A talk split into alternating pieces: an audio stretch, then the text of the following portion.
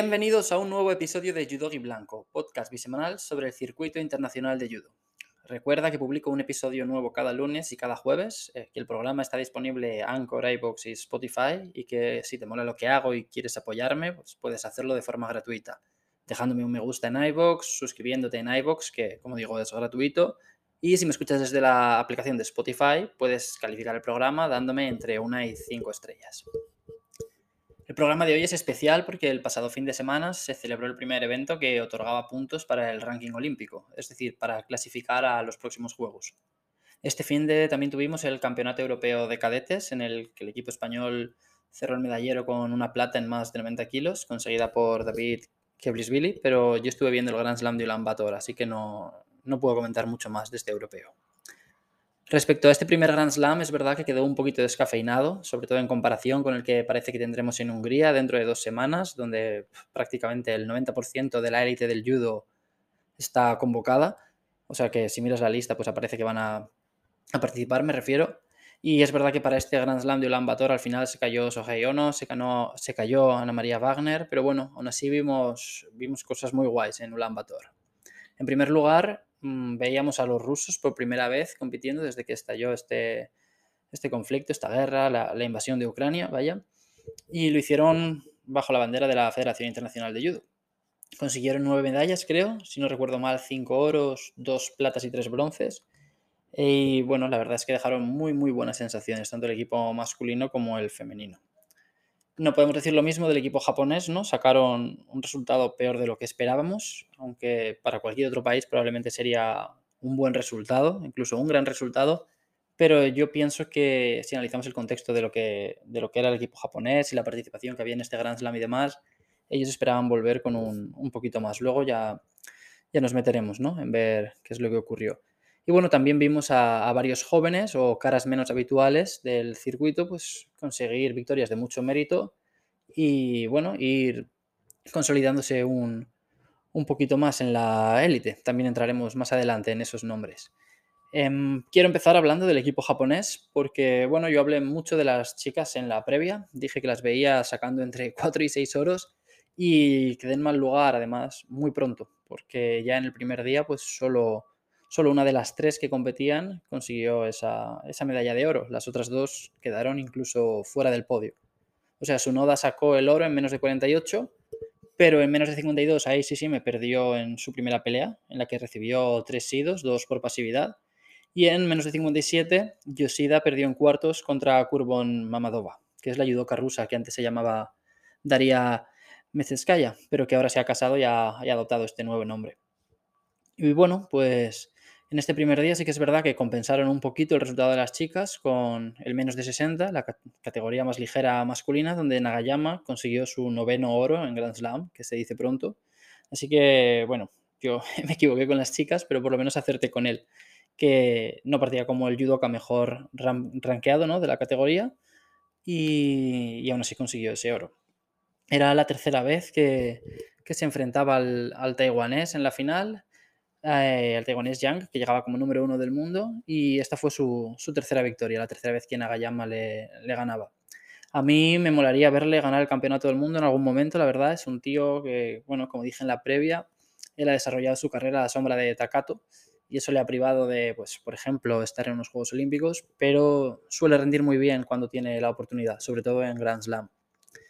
El segundo día de competición, las chicas de Japón sí que estuvieron a la altura de lo esperado, ¿no? Sacaron el, si no recuerdo mal, el oro de, de en 63 y la plata de Yoko Ono en 70, pero este día pues, fue el equipo masculino el que dejó un sabor un poco más agridulce, porque bueno, tenían al campeón olímpico eh, de menos de 81, Nagase, que tuvo que conformarse con un bronce. Luego hablaré un poco más de esa categoría, porque creo que una de las mejores cosas del evento la tuvimos ahí.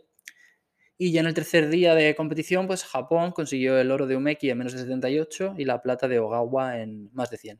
Son resultados que, como he dicho, pues objetivamente son buenos, ¿no? Para cualquier país serían grandes resultados, pero que en el caso de Japón sabe a poco. Pues sobre todo, pues como decía antes, ¿no? Analizando un poquito el contexto, un Grand Slam con menos participación, no demasiados grandes nombres en algunas categorías y tal, pues eso. Otro de los aspectos que, que me interesaba era estar atento al rendimiento de, de aquellos judokas que han saltado de categoría. En la previa ya hablé del menos de 66 y bueno, aquí vimos que el doble medallista olímpico Smetov pues volvió a caer en su segunda pelea del día. Le intentó mucho Neguaza en su primer combate, quizá para, para salvar esta diferencia, esta diferencia física. Y bueno, al final es cierto que, que acabó llevándoselo con un cosoto, un coach, creo. Pero bueno, como digo, se intentaba trabajar mucho, mucho en suelo. Y en el segundo le vimos algo renqueante, él tuvo que parar cogiéndose la rodilla. A mí me suena haber visto hace unos meses que él, que estaba algo fastidiado. No sé, eh, aquí desde luego sí que parecía lesionado. Y bueno, vimos que físicamente pues le, le sigue costando. En este segundo combate creo que, que perdió por penalizaciones, recibió, recibió tres shidos y su rival, eh, que fue quien se llevó la victoria, era, era otro judoka que había subido del menos de 60 al menos de 66, el francés Walid Kiar que hace nada se proclamó campeón del Open de Madrid creo que ya había sacado un bronce en el Grand Slam de París del año pasado en esta nueva categoría y que en este Grand Slam mmm, consiguió un quinto puesto al perder la final por el bronce contra otro judoka que, que viene de menos de 60, que es el ruso Abulatse. Abulatse, yo bueno, ya he dicho muchas veces que es uno de mis judokas favoritos. Él ganó su primer combate muy bien con dos wasaris y debimos trabajar mucho en Neguaza en el, en el segundo, ¿no? Creo que ganó por penalizaciones para su rival al final, pero intentó trabajar mucho el suelo, que es algo a lo que estamos acostumbrados. Yo me acuerdo del Mundial del año pasado en el que ganó prácticamente todos los combates así, trabajando en suelo. En cuartos de final perdió muy rápido contra uno de los, de los locales, uno, un representante de Mongolia, y fue una pena porque a mí me habría gustado mucho verle medirse a Denis Vieru, que es el número uno de la categoría, y se habría dado esa pelea en, semis si Abulat se hubiera pasado. Pero bueno, cometió un error, se despistó y encojó un hipón a los 15 segundos o así. El, bueno, llegó al combate de repesca muy, muy, muy mentalizado, se adelantó enseguida con uno Soto y, y anotó otro Wasari antes del primer minuto de combate. Y bueno, al final era cuestión de tiempo que él acabara peleando por las medallas. Yo cuando hice ese programa hablando de judokas que todavía no se habían adaptado a, a su nueva categoría, pues ya dije que, que eso la mención de, o la inclusión de, de Abulache pues era algo circunstancial, porque tan solo le habíamos visto una vez en menos de 66 y había perdido en su primer combate, es verdad, pero al final una competición no, no, es una muestra fiable, ¿no? O sea, te puede dejar, te puedes hacer una idea de lo que sucede, sobre todo si es una competición en la que ves a un judoka competir muchas veces a lo largo de, de ese torneo, pero cuando un judoka pierde en primera, pues tampoco te puedes hacer una idea de, del nivel que tiene, porque realmente pues solo lo has visto sobre el tatami unos, unos minutos. Y bueno, al final Abulache pues eh, ganó la final por el bronce, creo que en 15 segundos o así, eh, debido esta vez a un gran error de su rival, que como comentaba era el francés Kiar. No, Abulache lo aprovechó muy bien y yo tengo que decir que pues con Abulache sí que tengo claro al 100% que él va a estar, va, va a conseguir clasificarse para París y va a estar pues dentro de nada ya asentado en el top de la categoría y es cierto que con Smetov pues ya, ya me entran las dudas, ¿no? Porque esta ha sido ya creo que la tercera o cuarta competición que le hemos visto, porque parece que físicamente no está bien y pues es un ciclo, un ciclo olímpico más corto de lo, de lo habitual y es que no se le ve, no se le ve nada cómodo. Eh, seguimos en el 66, ¿no? También me parece interesante que parece que le ha salido competencia al representante de Mongolia, John Don Perenley, ¿no? Él es bueno, el típico representante de Mongolia. Me imagino que todos los que sigáis un poquito el, la actualidad del judo sabréis quién es. Es un tío que siempre se mete en la pelea por las medallas. Él perdió contra Kiar en cuartos y en la repesca estaba un Wasari abajo, eh, o sea, fuera de esa opción de quedarse, o sea, de meterse en la lucha por las medallas, pero al final empató y en el Golden Score, tras cuatro minutos, pues consiguió colarse anotando un, un hipón. Es verdad que él tiene un judo muy, muy poco ortodoxo, ¿no? basado en la, en la lucha grecorromana, en el wrestling, como muchos representantes de Mongolia. Y además, cuando lo ves en el tatami, pues lo ves que es un tío así alto, desgarbado, que tiene una presencia un tanto extraña, ¿no? Pero a mí me gusta verle, o sea, soy consciente de que su judo no es el más pulcro ni el más técnico y probablemente a muchos puristas del deporte no, no les agradará la forma en la que él compite, pero a mí sí que me mola que él esté. Yo creo que es un, buen, agitador de cualquier competición en la que participe. Creo que sube mucho el nivel medio. Y bueno, en su pelea por el bronce, por ejemplo, él empezó dos sidos abajo, pero aguantó muy bien ahí al filo, o sea, fue mentalmente fuerte, eh, se mantuvo dentro de la pelea, pese a estar al borde del precipicio, y consiguió darle la vuelta al combate. Poco a poco, sido a sido, hasta que fue su rival, que era el número uno del mundo, Denis Vieru, quien perdió por, acumulación de sanciones. Em, Denis Vieru, por cierto, que llegaba como número uno y se quedó sin medalla. Él tuvo que pelear contra tres representantes de, Mongolia, claro. Como el Gran Slam era en Ulan Bator, pues Mongolia tenía la opción de llevar hasta cuatro representantes por, categoría. Y de hecho Vieru perdió contra dos de estos tres representantes de Mongolia a los que se enfrentó. Se enfrentó. No, no fue el mejor Grand Slam para Moldavia, la verdad. O sea, Denis Vieru quedó quinto. Eh, no participó en menos de 73. En menos de 81 Sterpu mm, se, fue, se fue por sidos, o sea, fue incapaz de, plantear un solo ataque contra, contra el francés Diallo. Y Gotonoaga tampoco pasó de segunda ronda en menos de 90. Ellos, en Moldavia, pues decidieron dejar a Pelivan solo en menos de 73, subieron a Sterbo de 73 a 81 y a Gotonoaga de 81 a 90 y de momento la cosa no va, no va del todo bien. Aunque bueno, es cierto que, no hace mucho que se han producido estos cambios, pero eh, parece que tanto, tanto Sterbu como Gotonoaga pues van a necesitar un, poquito más de tiempo para acabar de, afianzarse en estas categorías, que son nuevas para ellos. Y ahora que menciono al menos de 81, pues quiero detenerme aquí un ratito y hablar de, Lee, el representante de la República de Corea, que confirmó las buenas sensaciones que había dejado en Tbilisi al ganar el oro hace, hace un par de semanas. Em, además lo hizo desde el primer momento. Mm, en, su primer combate consiguió una victoria por Ippon, ¿no? creo que en menos de un minuto. Mm, su segundo combate lo pasó con uno de los Ippones de la competición, un Seiyonage brutal. Y en cuarto tenía uno, uno de los mayores retos de su carrera, porque se enfrentaba al campeón olímpico Nagase. Es verdad que Lee salió timorato y empezó el combate, o por lo menos la sensación que daba viéndolo es que había salido con miedo, respeto, precaución extrema, ¿no? Como, como queramos decirlo.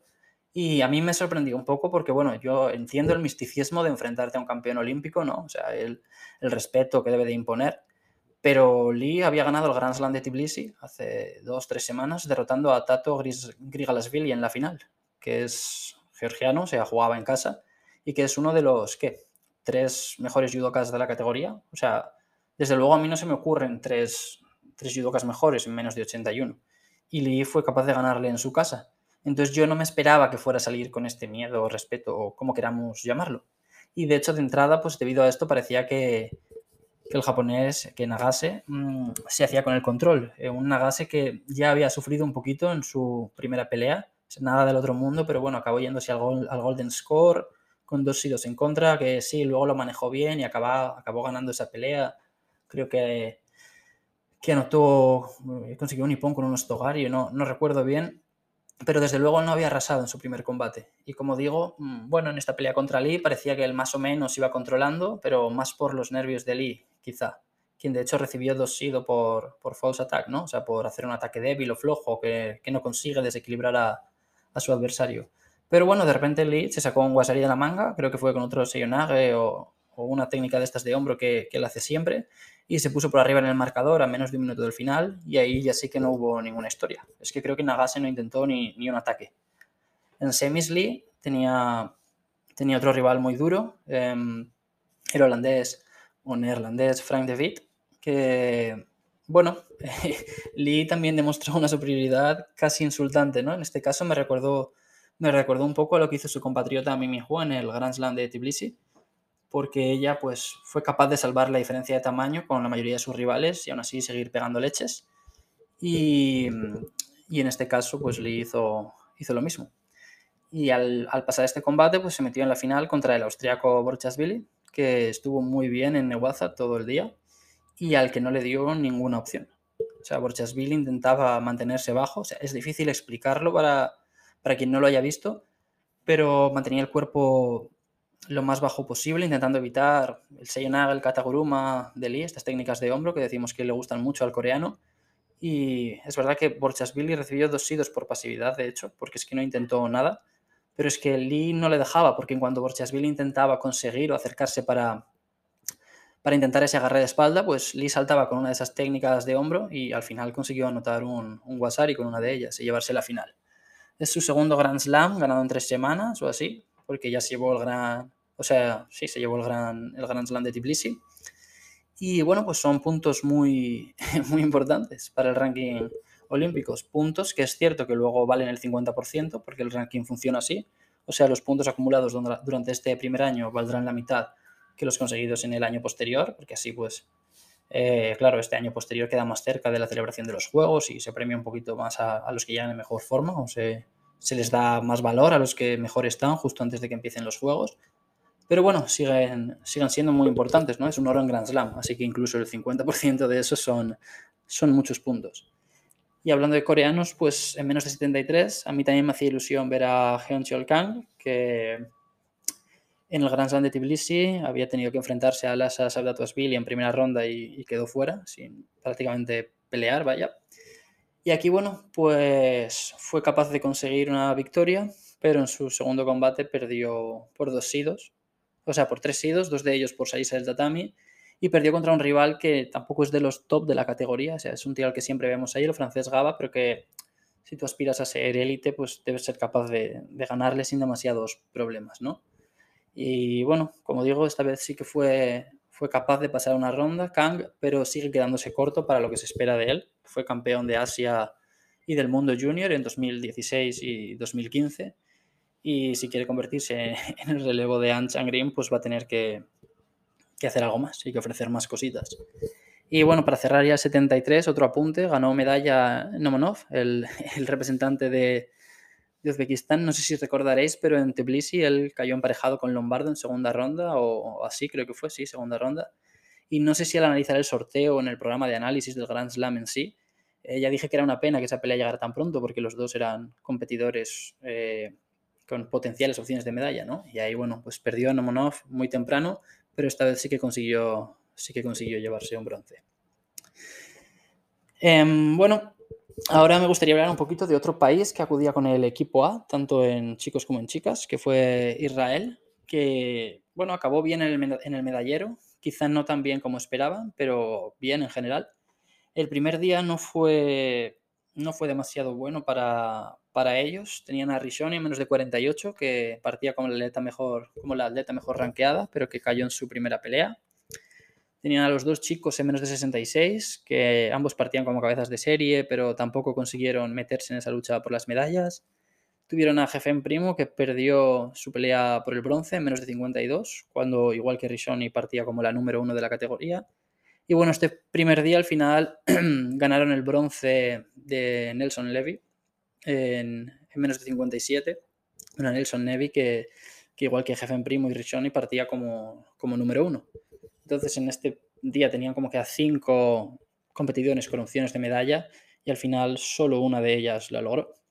Pero bueno, el segundo día de competición mejoraron un poquito el resultado. En menos de 63 sacaron la plata de Sharir y el quinto puesto de Kerem Primo.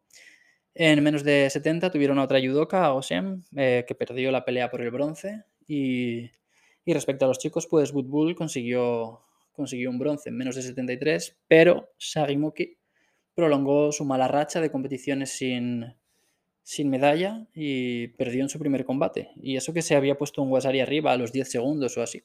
Él venía de, una mala racha, como digo, había perdido en el europeo antes de, de, alcanzar la ronda de cuartos de final.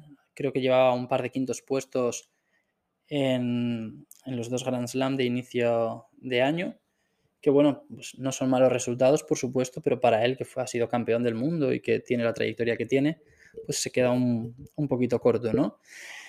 Em, no sé, esto es un camino largo, pero al final eh, no tanto, ¿no? Y en menos de 81 hay mucha, mucha gente con opciones de clasificarse, así que estaremos pendientes de, su papel en Budapest, porque ahora ya cada competición cuenta y, y en un ciclo más corto de lo habitual, pues hay que intentar sacar todos los puntos posibles.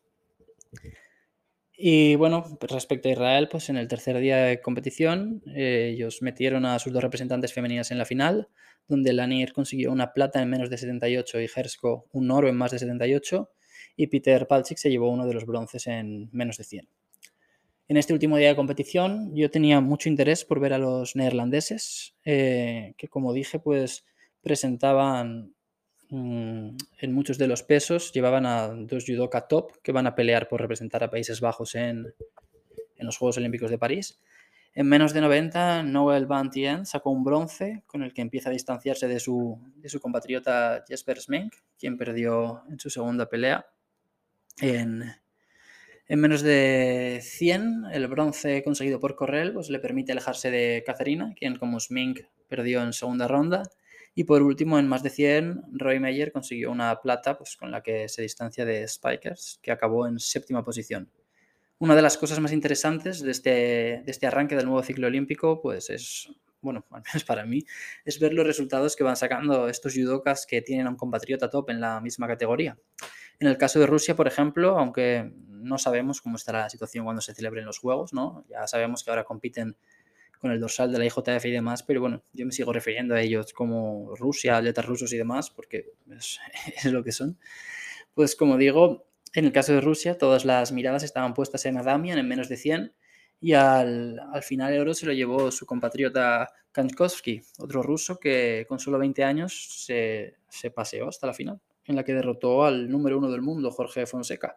Pero es que antes se había cargado a Palchik en semis y al propio Adamian en cuartos. O sea, un sorpresón que mola mucho, porque le añade aún más salsa a una categoría que ahora que Nico compite en ella, pues nos interesa mucho, mucho. Y en cuanto a las chicas, pues fue una pena que Ana María Wagner no pudiera participar al final en menos de 78. En esta categoría ya hemos dicho que Umeki ganó el oro y que la plata fue para Lenir. Y uno de los bronces fue para la compatriota de Wagner, Alina Bem. Em, es curioso porque en el pasado ciclo Wagner tuvo una compatriota bastante dura como rival, eh, pero que ya se ha retirado. Ella anunció que el europeo celebrado a finales de abril iba a ser su última competición y ahora parece que a Wagner le sale competencia nueva, ¿no? Y aunque, bueno, es cierto que Wagner parte como favorita, pues no, no va a poder relajarse porque Bem, que ya se había proclamado campeona de Europa en ese campeonato en el que Malzahn se retiraba, consiguió uno de los bronces aquí en Mongolia. Imagino que va a pelear duro por esa plaza. Y antes de acabar, pues quiero destacar a, las dos judokas que más me gustaron, que casualmente son, son las dos rusas, en menos de 57, y pese a que no ganara el oro, yo creo que le daría el MVP de la categoría a Kurbon Mamadova, eh, que como digo es ha adoptado este nombre ahora al casarse, por si no os suena. Es cierto que perdió la final y que en cuartos ganó porque descalificaron a Yoshida, pero su pelea de octavos y su semi son dos espectáculos. O sea, gana las dos peleas por, por Ipón en menos de 20 segundos, suelta dos leches de narices. Es curioso porque vimos muchas peleas decidirse muy rápido. O sea, por ejemplo, Fonseca ganó a Correll en la semi de menos de 100 en unos 10 segundos o así. Y Tasoev también ganó la final de más de 100 a, a Meyer súper rápido. Pero bueno, lo dicho, que Kurbon Mamadova pues, fue la judoka que más me moló en esa categoría y en menos de 70, Taimazova también estuvo genial. O sea, en general las chicas de Rusia que peleaban con el dorsal de la IJF, eh, recordemos, estuvieron muy bien, mejor de lo que yo esperaba. De los chicos sí esperaba que sacaran muchas medallas, pero con las chicas no lo tenía tan claro y al final estuvieron muy bien.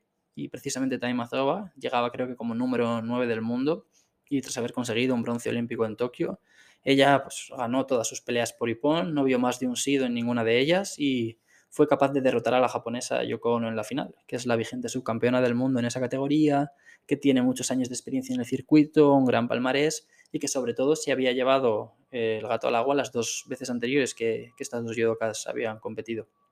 Pero bueno, esta vez eh, Taimazova fue muy superior, le metió, le, le metió un wasari con un coach al medio minuto o así, y después remató con una contra muy guay. O sea, Ono intentó un sello de pie y la rusa le metió una piña eh, para cerrar el combate y llevarse la victoria. O sea, ya os digo, yo esperaba mucho de los chicos de Rusia, eh, un poquito menos del equipo femenino y al final acabaron gustándome lo mismo o, incluso más las chicas, tal vez por esa, por esa expectativa inicial. Y nada, con esto cierro el repaso al, al Grand Slam de Ulaanbaatar. Espero que, que os haya entretenido. Como siempre, muchas gracias por haber llegado hasta el final. Ya sabéis que podéis escucharme en en iVoox, Anchor y Spotify y que el jueves que viene pues sacaré un nuevo programa. Todavía no he decidido sobre qué. Em, puede que trate algo de los Juegos Mediterráneos, puede que empiece a hacer la previa del, del Grand Slam de Budapest, de que se celebra la semana que viene, porque la verdad es que tiene muy muy buena pinta. Yo os recomiendo que entréis en la página web de la IJF si podéis y repaséis la, la convocatoria, porque hay mogollón de números uno del mundo. O sea, además Japón ha confirmado ya y a su equipo, iba a mandar a su campeón olímpico en menos de 66, a Ave. O sea, está, está muy bien. Y nada, lo dicho, muchas gracias por haber aguantado hasta el final y espero veros de nuevo el jueves que viene. Os deseo un feliz inicio de semana. Chao.